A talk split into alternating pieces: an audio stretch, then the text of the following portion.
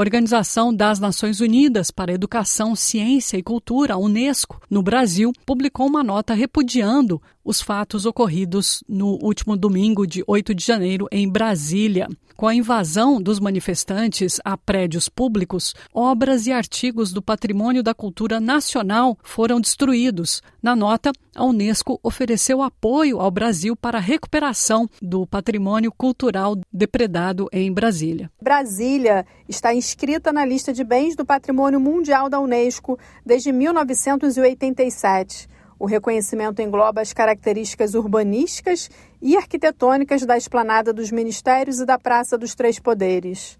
A diretora e representante da Unesco no país, Marlova Noleto, entrou em contato com a ministra da Cultura, Margarete Menezes, e colocou a agência à disposição para apoiar o trabalho de restauração.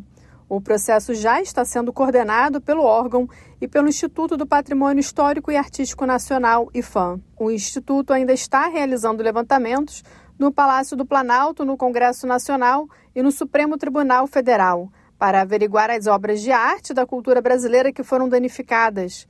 Já se sabe que, além de diversas áreas desses edifícios, importantes itens do patrimônio sofreram danos, entre eles a tela Mulatas de Di Cavalcante, o vitral Araguaia de Mariane Peretti e a escultura A Justiça de Alfredo Seschiati. Da ONU News em Nova York, Ana Paula Loureiro.